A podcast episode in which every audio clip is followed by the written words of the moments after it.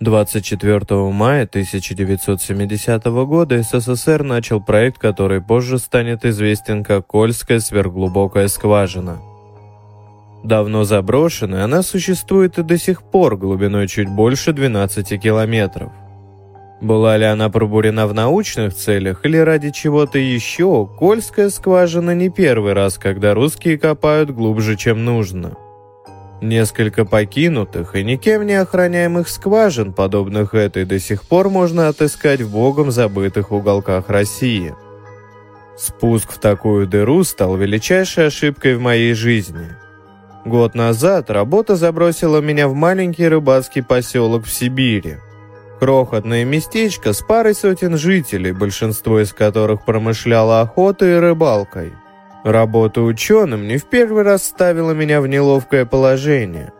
Я геолог, по правде говоря, это не так важно для повествования, а свой опыт исследовательской деятельности я приобрел на родине, в Штатах. Мое знание русского языка оставляло желать лучшего, а тот факт, что кроме нашей команды на английском говорили всего двое, стал настоящим испытанием. Тем не менее, с правильным настроем и бутылкой водки местные становились самыми дружелюбными людьми из всех, кого я когда-либо встречал. Больше всего мне нравилась компания местного участкового Вадима, который владел хотя бы базовым английским – в основном его работой было сопровождение перебравших людей до дома после особо крупных пьянок. По правде говоря, он чаще участвовал в попойках, чем их разгонял. Разумеется, мы стали хорошими друзьями. Мы наслаждались жизнью в этом маленьком безумном мирке, отрезанном от цивилизации. Во всяком случае, так было до девятого месяца после нашего прибытия.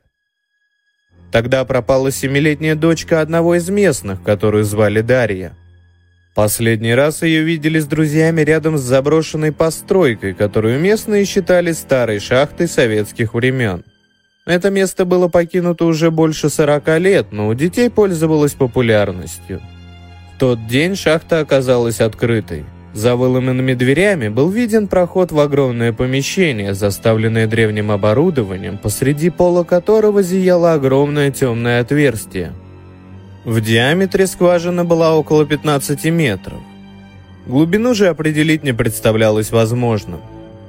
Над центром ямы нависала площадка лифта, подобная тем, которые используются для спуска в шахту. Единственное, что можно было увидеть с края дыры – Бесконечная темная бездна. Дарья, судя по всему, упала туда. Уже тогда я понимал, что она мертва. Падение с такой высоты, даже в воду, почти всегда заканчивается смертью. Однако дети продолжали настаивать на том, что Дарья звала их на помощь после того, как провалилась в яму, и это давало ложную надежду ее безутешно рыдающей матери. Я впервые увидел, как Вадим собирает людей для спасательной операции. Вызывать профессиональных спасателей было бесполезно. Даже если бы они отправили кого-то, они прибыли бы слишком поздно. Обладая некоторым опытом в этой области и навыками первой помощи, я вызвался добровольцем, как и мой коллега Стэнли.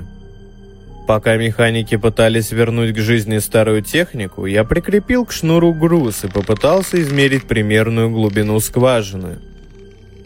Но этим приспособлением я не смог достать до дна скважины, хотя все связанные вместе веревки опустились в нее метров на 300.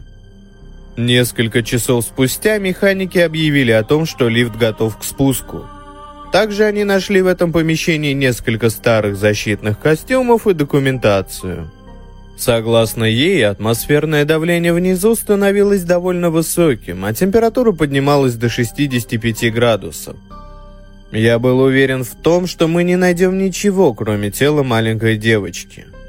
«Готовы?» – спросил нас Вадим. Костюмы были сшиты явно не для нашего, не слишком спортивного телосложения, и потому натирали даже там, где я и представить себе не мог – мы забрались в лифт, защищенный проржавевшей до дыр сеткой. Помимо старых фонариков нам дали одну рацию для связи с поверхностью. «Мы готовы. Спускайте нас», — сказал Стэнли. Спуск начался. Грохот от запустившихся шестерней эхом прокатился по стенкам скважины. На платформе лифта был небольшой индикатор, показывающий глубину. Спуск был невероятно долгим процессом, не больше полуметра в секунду. Тем не менее, изменения в атмосфере уже были ощутимы. 50 метров. Тьма уже окружила нас. Наши слабые фонарики практически не разгоняли ее. Думаете, это темнота? Вот когда зима настанет, тогда увидите настоящую темноту. Сказал Вадим с присущим ему унылым юмором. Мы со Стэнли натянуто улыбнулись. «Не мог бы ты проверить рацию, Вадим?» «Работает, не беспокойся». 200 метров. За 10 минут нашего спуска рация впервые издала какие-то звуки. Из-за помех и плохого знания русского я не разобрал ни слова. «Что это было?» – спросил я. Они спросили, как глубоко мы спустились. «Разве мы не должны слышать их голоса сверху? Нас разделяет всего пара сотен метров», – спросил Стэнли. «Ты прав. Странно все это», — ответил Вадим. Вполне возможно, мы не услышали их разговора из-за шума старого лифта и топота Стэнли, который ходил по платформе из стороны в сторону. «Очень странно», — пробормотал Вадим себе под нос. С ним явно было что-то не так. Я никогда не видел его настолько обеспокоенным. «Народ, мне кажется, или здесь становится жарковато?»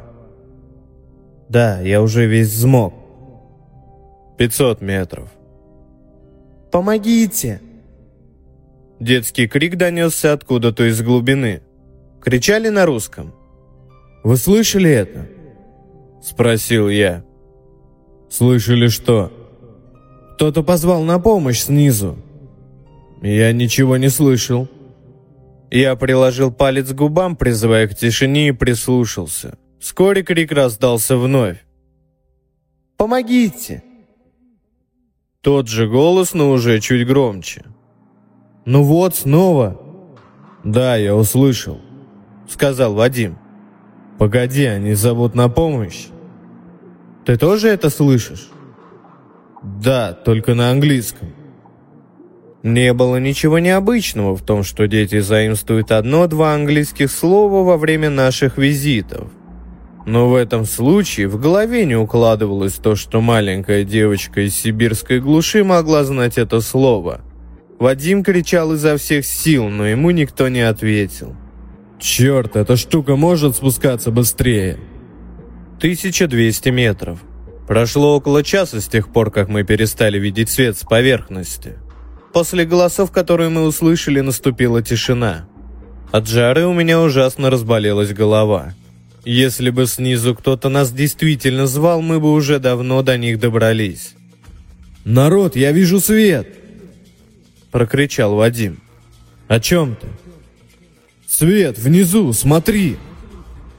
Он бешено прыгал на месте, тыча пальцем во тьму. «Там ничего нет, Вадим», — сказал Стэнли.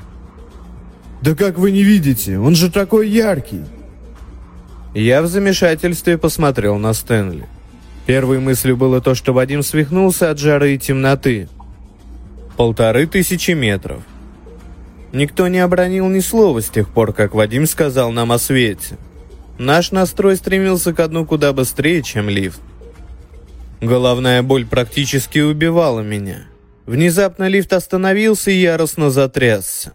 Резкая остановка на мгновение придавила меня к полу. Секунду спустя я пришел в себя и увидел Стэнли, валяющегося рядом. Однако Вадима нигде не было. «Стэн, ты в порядке?» Я потряс его за плечо. Что-то промычав, он поднялся на ноги.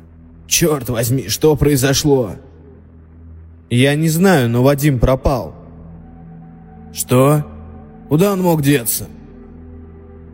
«Понятия не имею. Он просто исчез». Мы осмотрели лифт. Отсюда невозможно было вылезти. В решетке было несколько дыр, но при комплекции Вадима выбраться через них было невозможно.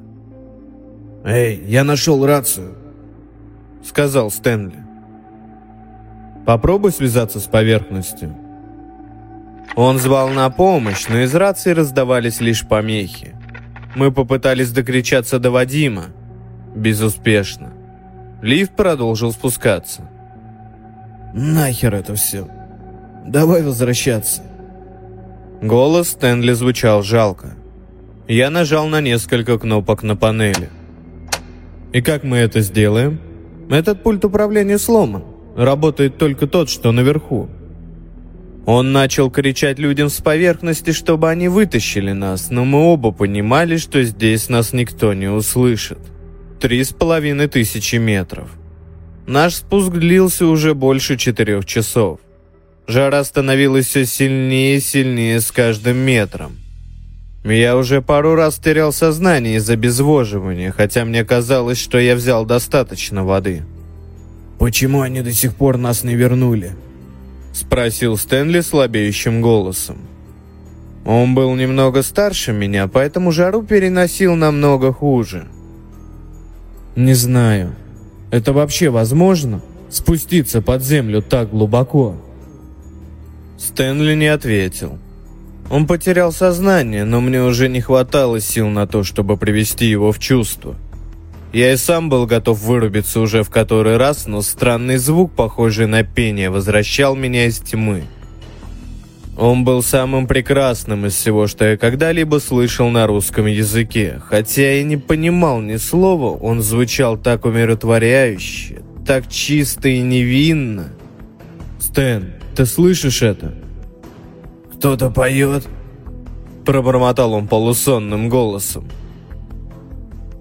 В глубине появился свет, а пение становилось все громче. «Я вижу его! Свет!» — сказал я. Лифт снова остановился.